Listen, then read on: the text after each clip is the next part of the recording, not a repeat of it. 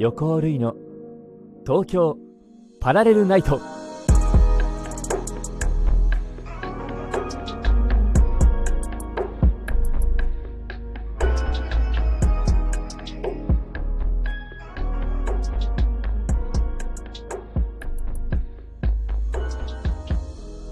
皆様こんばんは。横尾類です。横尾類の東京パラレルナイト。ここは都内某所にある愛を求める人が集まるべき東京ラブステーション。この放送はスタジオではなくここ東京ラブステーションよりお届けします。3月も後半でございます。皆様いかがお過ごしでしょうか、えー、私事ですがここ2週間は少しバタバタしておりまして、もう言い訳でございますがね、えー、更新が滞っておりまして大変申し訳ございません。ですが、今週からまたしっかりと更新していきたいと思います。卒業シーズンでございますが、もしかして皆さん、卒業を迎えた方いらっしゃいますか？おめでとうございます。そして4月からね、新たな生活が始まると思いますので、こちらもいろんな、まあ、考えることがね、あると思うんですけれども、なるべく、なるべくであれば、やはり楽しんでいきたい。うん。ということで、前を向いて楽しんでいきましょう。さあ、今回は、2週間ちょっと空いてしまったので、普通オタが溜まっておりますのでね、えー、普通オタを紹介していきたいと思います。まず1通目でございます。ラジオネーム、メルさんよりいただきました。ありがとうございます。こんばんは。某ハモリ番組を見ながらお便りを送ります。とあるグループがルイさんも以前百奈さんと踊っていた曲をハモっていたのでふとルイさんがいつも聴く楽洋楽またはおすすめの海外のアーティストさんなどいましたら教えてほしいです。ちなみに自分はお母さんの影響でバックストリートボーイズさんの I want it that way がスマホの着信音にするほど大好きですと。寒暖差で体調を崩しませんようにご自愛くださいとありがとうございます。洋楽洋楽僕洋楽すごい大好きなんですけども、洋楽で好きなアーティスト。いやもう、私マックスっていう、あのマックス・シュナイダーっていう人が昔から大好きで、あのライブにね、行きたかったけど行けなかったっていうとても辛い思い出があるぐらい好きなアーティストなんですけれどもね、マックスの曲、ぜひ聴いてほしいですね。とてもいい曲多いですよ。あとはあの、バックストリートボーイズさんで言うと僕好きな曲があって、ちょっと調べたんですけど、あの、How did I fall in love with you ですね。How did I fall in love with you? この曲すごくいいのでぜひ聴いてみてください。ということで、エルさんありがとうございました。そして、バンバンいきますよ。ラジオネーム、かおりさんよりいただきました。ありがとうございます。ルイさん、バイロー。はい、バイロー。月やりの1巻2巻両方とも発売されましたね。今回も振り付け映像でルイさんがご出演されているとのことで購入させていただきました。ありがとうございます。え先日に届き、グラビ同様、プロセラもかっこよかったです。特に C メロ前の間奏部分を4エイトとしたら、3エイト目がゴリゴリ踊るザ・プロセラって感じでめちゃめちゃ好きで何度も見ました。そして気づいたんですが、2カウント目の腕のグッてやつ、シュンさんだけ左手なんですよね。これって意識されたんでしょうか？一番好きなポイントです。改めて、はじめさんとしゅんさんで、るいさんの的受けのあり方が違って、やっぱりすごいなと思いました。えー、PS、こういう伝え方ができるようになったのも、オンラインレッスンのおかげだなと思います。毎月楽しく続けられております。ありがとうございます。とのことですね。ありがとうございます。付き合いのね、そうなんですよ。1巻2巻の、あの、特典のダンス映像に私出てるんですけれどもね。あのー、そう、あそこ、ザ・プロセラってところ、あそこのゴリゴリ踊る場所でしょ？シメロ前。シメロ前の感想部分。まあきっと、一番最後のサビの前ってことだと思うんですけど、あそこの振りはね、私がつけたんですね、実は。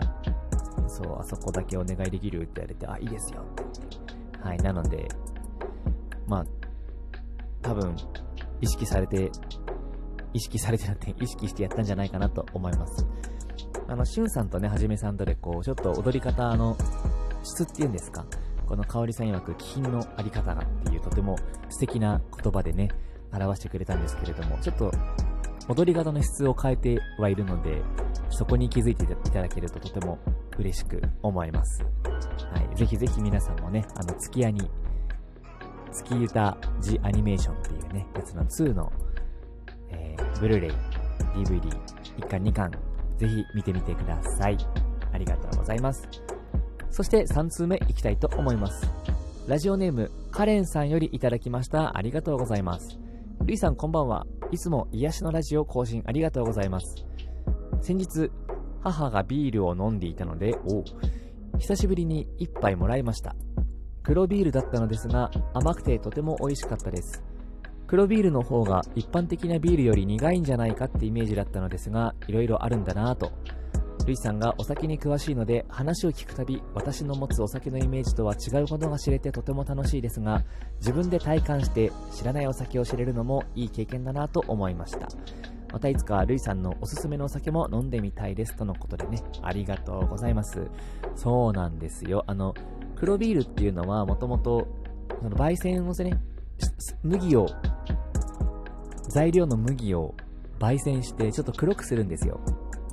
焦がすというか、その焦げた部分のその色が出て黒くなるんですけど、その焦がすことによってですね、あの、もちろん苦味も増したりもするんですけど、逆にあのカラメルのようなね、香ばしさが出てくるというか、そう。で、あとは原材料にね、ちょっとお砂糖を入れたりするビールもありますし、あとは、その発酵のさせ方ですか？上面発酵、下面発酵ってあるんですけど、あの、その発酵の仕方によって、あのね、甘さのバランスとかが変わってくるんですね。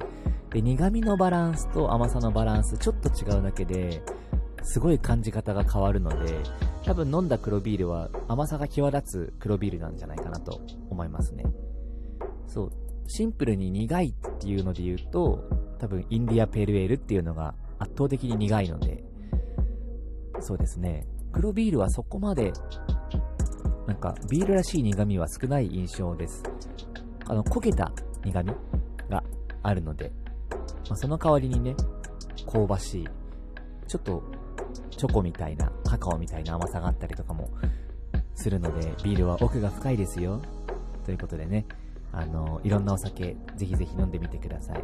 あの、苦味に慣れてくると IPA もいけるように、いけるようになるはずでございます。では、最後のお便りいけるかな？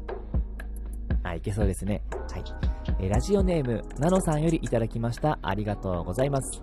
ゆいさん、こんばんは。お元気ですか？私は3月末に引っ越しをすることになったので、その準備でバッタバタしております。普通オタに投稿するか、ビアバーレーに投稿するか迷ったのですが、ビールに慣れてきた人におすすめのビールはありますか？夜な夜なエールやレモンビール、ニュートン、今はあまり見かけない僕ビール、君ビールあたりを美味しく飲めるようになってきたのに加えて、以前紹介された琥珀の夢で酔いましょうを読んで新しいビールに挑戦してみたいなと思ったので質問させていただきました。なるほど、ありがとうございます。あの、ディアバーレーの方にね、送っていただいたんですけれども、ちょっと今日は普通歌として取り扱っちゃいますね。まず3月末に引っ越し、もはやもう引っ越ししてるのかなもしかして。引っ越しということは、あ、卒業ですね。おめでとうございます。はい。えー、お酒にね、慣れてきたということで、なかなかいいですね。あの、レモンビールとかね、ニュートンとか、飲みやすい甘いビールですから、夜な夜なエールも飲めるということはもう大体飲める。僕ビール、うん、いいですね。僕君も飲めるなら、あの、ローソン行くと大体ありますね。あの、ナチュローに行ったら絶対にある僕君は。美味しいです。セゾンがね。うーん、琥珀の夢で読みましょうね。お、いいですよね。早く新刊が読みたいんですけれども。そうね、ビールに慣れてきたらぜひ IPA、あとあの、えー、っとね、ヘイジーっていう、ヘイジー IPA っていうのが、私はすごいおすすめですね。あの、まあ、別名ジューシー IPA っていうんですけど、あの、すごくジューシーで、甘いです。苦味が全然際立たない。多分苦味のね、IBU っていう指数も低かった気がしますね。ろ過をしないんですよ。それによってすごい濁った色になるんですけど、あの、 Hazy IPA 多分ハマると思いますので、ぜひ探してみてください。あの、ワイマーケットさんのね、ヘイジー美味しいですよ。とてもとても美味しいので、はい、ぜひぜひ飲んでみてくださいませ。ということで、もう一通行きたかったんですけれども、お時間があれとなってしまいましたので、本日の普通歌はこの辺で。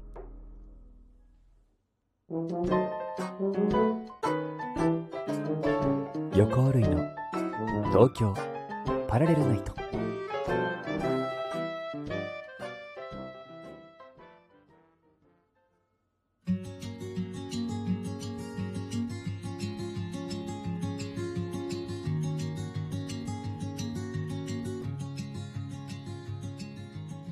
はい、ということで、あっという間の12分でございました。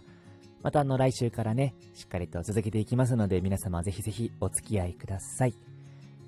あの、お酒のね、話とかもたくさんしたいんですけれども、最近はやっぱおすすめの本いっぱいあるので、ちょっとロストナレッジを頑張っていきたいなと思っております。新しい生活が始まると思いますので、始まる方もね、いると思いますので、体調には気をつけて、毎日楽しんで頑張っていきましょう。いかがでしたでしょうか？また次回、東京ラブステーションにて待ち合わせいたしましょう。お相手は横尾瑠衣でした。素敵な旅へ、いってらっしゃい。